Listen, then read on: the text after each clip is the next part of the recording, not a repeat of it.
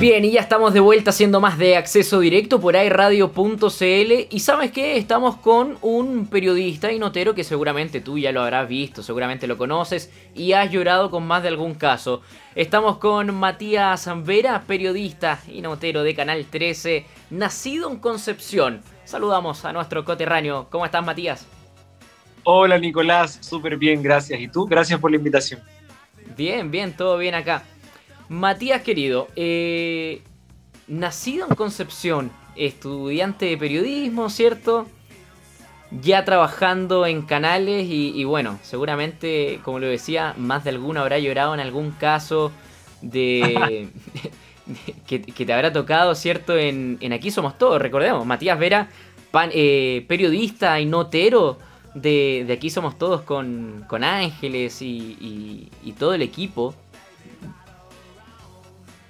Aquí, aquí lloramos todos, me dicen de repente, pero sí.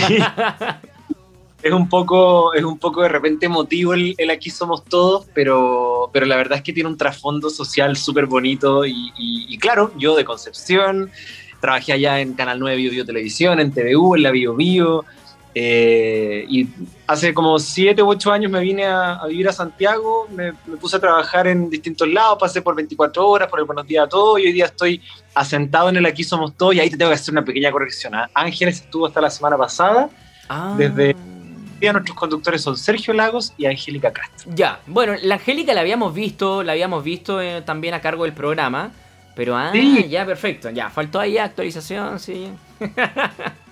Ah, y un detalle, un detalle. Al final, el programa que en realidad yo lo encuentro súper bonito, lo disfruto harto y ayudamos a harta gente que al final es el...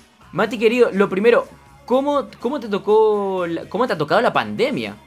¿Cómo, cómo ha sido este, este periodo? Uf, es que, bueno, tú seguramente, Nicolás, sabrás harto que cuando uno trabaja en medios de comunicación, como que la pandemia no existe mucho, ¿ah? uno tiene que andar en la calle reporteando igual, uno tiene que estar como con la gente de todas maneras, independiente de lo que esté pasando, plastificado en luz y todo lo que quieras, bañándome en alcohol y todo. Pero yo no he vivido la cuarentena como, como propiamente tal, porque uno está precisamente en la calle cuando, por ejemplo, una parte importante del programa está en teletrabajo, los que somos noteros no, podemos estar en teletrabajo, porque los despachos se, hacen desde la calle, desde las poblaciones, desde las comunidades, de los territorios. Entonces, no he vivido una pandemia encerrado. Ahora, eso es como en el último tiempo, durante el periodo en el 13, pero yo antes de trabajar en el 13 estuve en el Buenos Días a Todos, desde donde fue, fui despedido. Y antes de llegar al, al, Aquí Somos Todos, estuve como cuatro meses de cuarentena total. Ahí como que viví la cuarentena como un chileno común y corriente, promedio. Y, nada, fue duro al principio, pero ya después me, me, incorporé a, la tele otra vez, volví a la Aquí Somos Todos, o sea, llegué a la Aquí Somos Todos del 13, volví a los medios y, ya como que uno no la vive de la manera que la vive todo el mundo, si uno anda en la calle. Sí, claro. Mati, y, ya que tú, tú, lo mencionabas, ¿cómo fue ese paso por, por, por televisión nacional y además eh, por el matinal? Bueno, buenos días a todos, o el nombre que, que le van cambiando a veces. Eh, es, un programa histórico, es un programa histórico que muchos, eh, muchos eh, crecimos viendo eh, a, grandes periodistas y, comunicadores. A Felipito sobre todo. pues. Sí, de todas maneras, que bueno, se cumplen ya también, se cumple y, ha sido emotivo, ¿cierto? ¿cómo, ¿cómo, no olvidar esa fecha en, en septiembre? 10 pues, años, 10 años desde que, desde que perdimos a compañeros de trabajo. Yo, cuando ocurrió el accidente, Juan Fernández estaba, pero en TVN Red Bio Bio. Y allá igual se vio mucho de lo que pasó, como eh, la gente llegó hasta ahí al lado del casino donde está TVN a entregar regalos y cosas. Después, cuando yo llegué al matinal acá, el estudio en el que se hacía el Buenos Días a Todos, cuando yo llegué se llamaba Muy Buenos Días. Después, antes de irme, le cambiaron a Buenos Días a Todos nuevamente. Eh, el estudio se llama Estudio 7 Felipe Camiroaga y afuera tiene una placa conmemorativa con todos los integrantes del equipo que perdieron la vida en ese accidente. Entonces, sí fue una experiencia bonita, una experiencia súper enriquecedora, pero trabajar en un franjeado de 5 horas tiene una cantidad de pega, pero increíble, muchísima, muchísima pega porque significa generar contenido para 5 horas de programa. O sea, yo hoy día cuando toca hacer notas, hago notas de 3 minutos, en el matinal tenía que hacer notas de 15, 16, 17 minutos, entonces era como harta pega pero yo creo que pese a lo duro que fue como salir de ahí, eh, durante todo el proceso previo a aquello fue súper enriquecedor y yo creo que cualquiera crece mucho trabajando en un matinal porque se trabaja harto, mucho, mucho, mucho. Pero es divertido, es bien bonito. Oye, Mati, y bueno, a, lo, mejor no sé si lo quieres tocar, ¿cierto? Respecto a tu salida, pero ¿cómo fue ese, ese intermedio, ¿cierto? De pasar de, TVN, Canal Nacional, ¿cierto? A, Canal 13. ¿Cómo viviste ese, esa, pausa, digamos, eh, sin, sin televisión, sin, sin salir a terreno? Eh, ¿Cómo fue? No tengo con hablarlo, no te preocupes. Eh, bueno, cuando te despiden de una pega, yo creo que es difícil para cualquiera. A mí no me había pasado nunca, fue en primera vez. Y, por tanto fue bien duro, porque uno de alguna manera entiende a cuestionarse como lo que es, lo que siente, su profesionalismo, aunque por más que te digan que es una necesidad de la empresa y que evidentemente fue un despido masivo en donde volamos yo y 139 personas más, ¿cachai? O sea, fue como, no es como que dijeron, la pega, fue, uno, uno, más de un despido masivo de los tres que hubo ese verano. Eh, todos con números exorbitantes, 70 trabajadores, 120, 140, muchísima gente, pero uno se cuestiona. Entonces empecé a buscar pega en otras cosas, empecé a teletrabajar en productora, seguí trabajando para 24 horas prensa, para la señal del cable, en un programa que se llama ¿Cuál es tu huella? que conducía en ese entonces la Carola Escobar, que entiendo que ahora está con licencia. Em, pero desde mi casa siempre, desde mi casa reporteando, teletrabajando, y de repente me tocaba salir a grabar, pero tuve que enfrentar realmente lo que es que un periodista que está súper acostumbrado a vivir las tragedias, las catástrofes en la calle con la gente, vivirlas como una persona común y corriente, sin acceso a información, consumiendo solo los medios de comunicación y desde esa perspectiva, Nico, fue súper angustiante porque uno no está preparado académicamente para escuchar la tele, uno está preparado para trabajar en ella. Entonces, como, como que de alguna manera viví como el chileno promedio esta cuarentena durante el periodo en el que transicioné de TVN al 13. Pero también me sirvió, o sea, siempre es bueno como recordar que, la credencial no lo es todo en la vida, no tener credencial y ser persona, ciudadano de a pie, común y corriente, te recuerda de dónde venís y, para quiénes trabajas. Entonces, sí, fue duro, pero yo creo que también fue muy significativo y me aportó profesionalmente, aunque no estaba trabajando frente a cámara. Y, luego, a la llegada del 13, ¿cómo, se dio? ¿En, qué parada estabas tú? y, y, cómo ha sido este, este proceso de como de reconquistamiento, ¿cierto? Con, con los medios de comunicación. Pues es que yo, yo, yo nunca necesité como reconquistarme con los medios. A mí la tele siempre me de periodismo pensando en trabajar en la tele en Santiago. Siempre, siempre fue mi plan. Onda, me iba a ir de Santiago, o sea, me iba a venir a Santiago apenas terminara la carrera, sí o sí, y así fue. Eh, pero lo cierto es que volver a, a trabajar en un medio es, es rico, pues súper enriquecedor, porque la gente te escribe para decirte, pucha, qué rico que encontraste pega, qué rico que lo encontraste eh, tan pronto, aunque para mí cinco o cuatro o cinco meses para una eternidad, la gente como que sintió que... Eh, aún así, eh, yo creo que me la jugué. Mi, mi, jefe actual es Nicolás Quesille. Nicolás Quesille es, es, como el cerebro de los realities. No sé si tú. No sé acuerdo, qué tenés. Me acuerdo, sí, sí, sí. No, humilde 24 nomás. Ah, bueno, de ahí para adelante.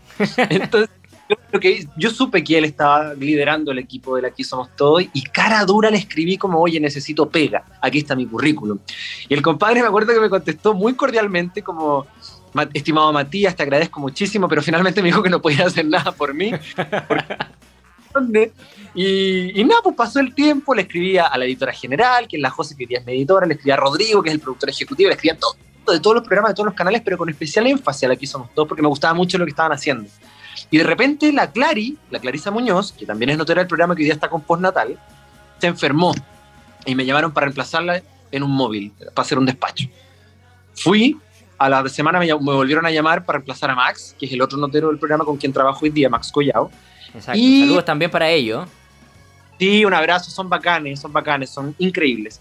Em, y con el pasar del tiempo empezamos como a negociar y como que llegó un momento en que llegamos a un acuerdo y al final me incorporé a la familia de la que somos todos y, y nada, fue bacán, estoy súper feliz ahí, contento, el proyecto es precioso y, y, siento que por fin un medio de comunicación, porque me parece que no hay otro proyecto así en la tele hoy día, un medio de comunicación se está haciendo cargo de esas necesidades y problemáticas sociales de los que nadie más, ni siquiera el Estado, se está haciendo cargo. Y eso para mí es súper satisfactorio. ¿Sabes qué? Quiero, quiero aprovechar de contar algo. ¿ah? Yo durante, durante finales del año pasado y en el verano de este año estaba terminando mi práctica profesional y llegaba a la casa, prendía la tele veía el Aquí Somos Todos, Y esperando, eh, eh, lloraba, por supuesto. porque ha- había, a- hay algunos casos que son muy tristes, que es una realidad que sabemos que existe, pero no la queremos ver.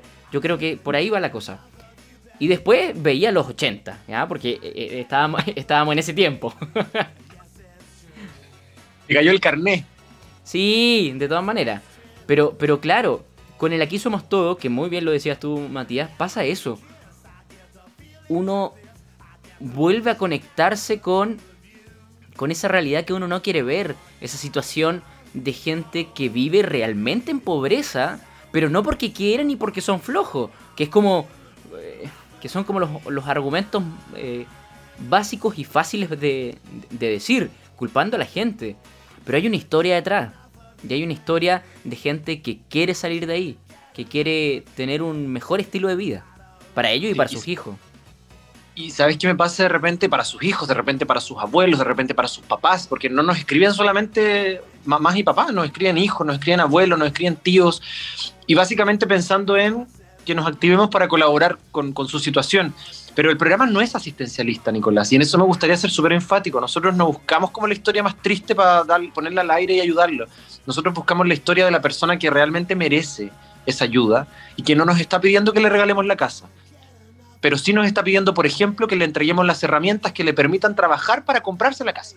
Y por eso te digo que no es asistencialista. Exacto. O sea, la- cuando termina el capítulo, yo me voy para la casa, me mira y me dice, me cambiaste la vida, y yo le digo, no soy yo, fue el programa y toda la gente que nos está viendo, porque funcionamos gracias a la gente que nos ve. Ellos son Y que los se que aportan activa. Y la gente que se activa también. las empresas privadas, qué sé yo. Entonces, los emprendedores. Entonces, de alguna manera es importante también entender que este programa no es asistencialista. Lo que hace es entregarle a la gente las herramientas para que puedan salir adelante por sus propios medios. Y eso es súper valioso porque no es una teletón, ¿cachai? No Exacto. es que es para picar la cebolla finita y llorarla toda. Sí, uno se emociona, por supuesto, porque hay historias súper duras que, que, que le tocan el corazón a uno y a la gente que está en la casa. Pero es parte de la realidad, es ese Chile que tantos creen que no existe, pero está ahí todos los días y como tú muy bien decías, o no lo vemos o no lo queremos ver. Mm. Eh, sí, es una cosa, es una cosa terrible y, y- y tú también lo decías, Matías. Eh, es, es algo, es algo que le corresponde al Estado, que les corresponde a las municipalidades, a los gobiernos regionales, eh, eh, a los gobernadores ahora, ya, ya que, ya que está el cargo, ¿cierto? Por supuesto, a, lo- a los candidatos presidenciales que ya están participando, ¿cierto? Hacerse cargo, hacerse cargo de, de esta realidad, de esta realidad. Al Congreso también. Sí, de todas maneras. Bueno, y, más que seguro también a, a- los constituyentes que, que están ahora en, en el ex Congreso en Santiago, ¿cierto? Eh, redactando esta nueva Carta Magna. Eh, porque, claro, hay, hay cosas, hay situaciones eh, que, que, que yo creo que, que no sacamos nada convencional, porque la gente lo sabe y lo vive día a día. Pensiones que son miserables, sueldos mínimos. hoy, la situación de la pandemia, eh, tener que estar, no sé, dos, cuatro horas esperando eh, un- un- una micro, un, un bus para poder llegar a la casa de vuelta y encontrarse con después que es la misma rutina, eh, es para volverse loco. ¿Y sabes lo que pasa? Lo que pasa es que además la pandemia no generó la embarrada que está en nuestro país. La pandemia lo que hizo fue Lo exponer expuso, exacto.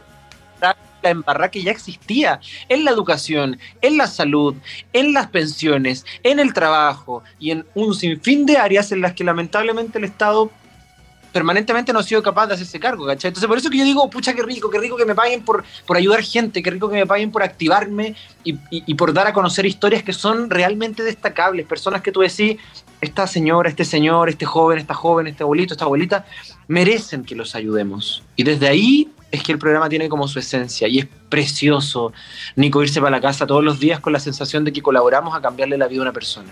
Es súper satisfactorio, es súper rico y es muy bonito. Quiero, quiero robar una frase de, de- de Felipe Abello, ¿ah? Uno termina con el, con el corazón llenito. El pececillo Exactamente. Oye, Matías, bueno, también, ¿ah? ¿cómo? Gran emblema penquista también. De todas maneras, de todas maneras, aquí no es solamente cuna del rock. Oye, Matías, quiero que volvamos a Concepción, al origen, ¿cierto? ¿Cómo recuerdas tu, etapa de, estudiante de periodismo? Yo estudié periodismo en la Universidad del Desarrollo.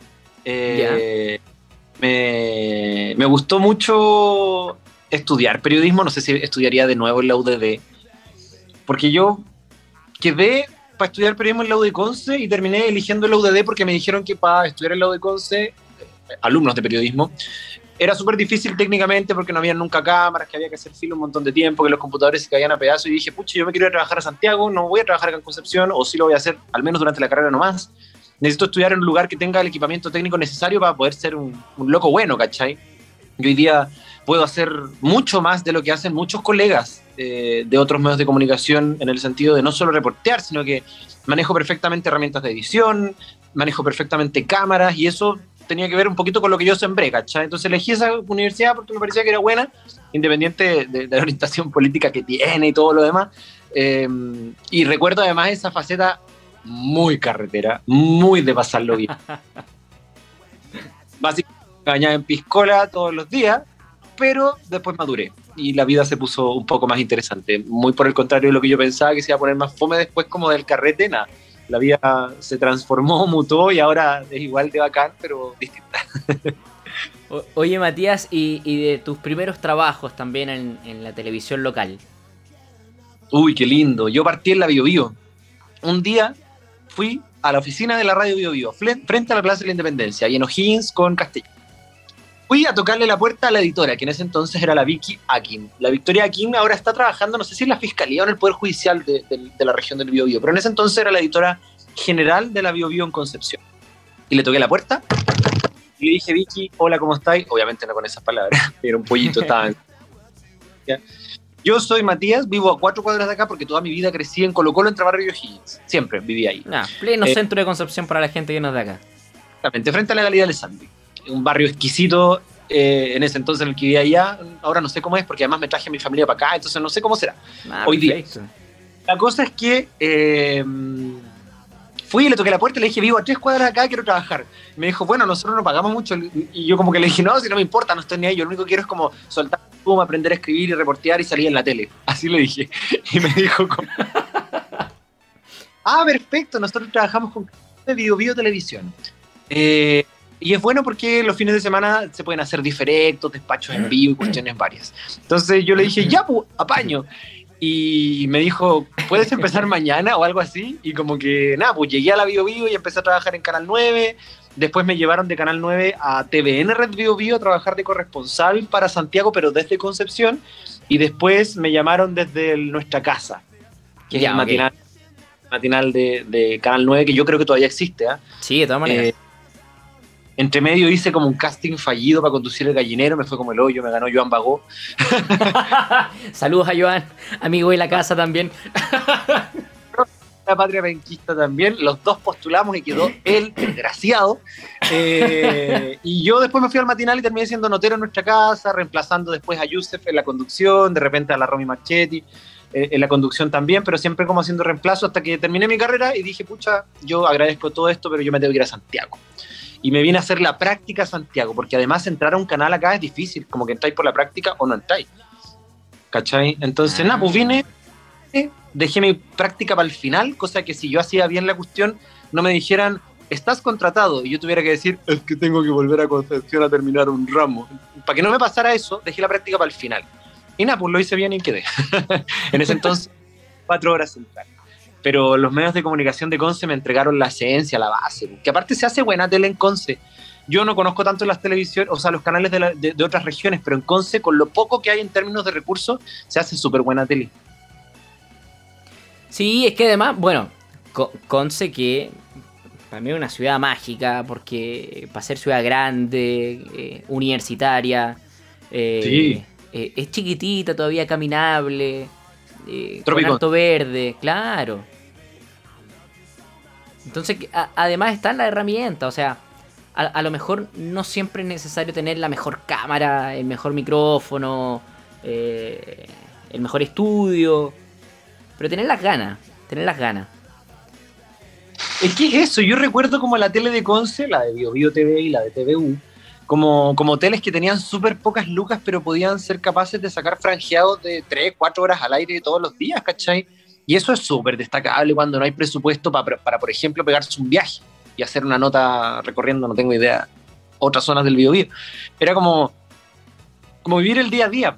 Y para tener tan pocos recursos, yo encuentro que se hacía como muy buena tele. Se hacía una tele muy bonita, muy social y que la gente, según recuerdo, agradecía caleta. Por ejemplo, yo cuando era notero de del, somos iba a decir, cuando yo era notero de nuestra casa, eh, la gente me escribía caleta como para agradecerme el cariño y, la pega que hacíamos y eso es como bacán, pues. es muy bueno, muy, muy, muy rico. Oye Mati, en honor al tiempo, en honor al tiempo, eh, primero te quiero dar las gracias por, por, por, la entrevista, por la oportunidad y por aceptar, ¿cierto? Eh, esta, esta entrevista acá en, en la radio. Eh, ¿Qué mensaje te gustaría entregar a los jóvenes de todas las edades eh, en este tiempo de pandemia?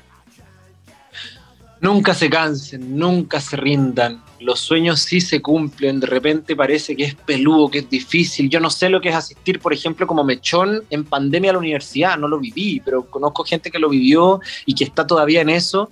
Y la verdad es que el mensaje es: vos dale, ¿no? tú podís, eh, nada, no te cansís, inténtalo, sigue, si tu sueño es ser actor, dalo todo hasta que lo consigas porque se puede. ¿Te tenéis que sacar la cresta? Sí, yo me la saqué y me la sigo sacando y lo voy a seguir haciendo. Pero cuando te empiezas a por lo menos acercar un poquitito a lo que esperas de tus sueños, miráis para atrás y decís, chuta, valió la pena. Así que nada, a ponerle bueno, a tirar para adelante, eh, de cómo se sale pura gente bacán y yo soy un convencido de eso. Matías Vera Burboa, periodista y notero de Canal 13, hoy en el Aquí Somos Todos. Gracias por tu tiempo y por estar aquí conversando con nosotros en Acceso Directo de AE Radio. Gracias a ti, Nico. Un abrazo grande a todos quienes nos escuchan.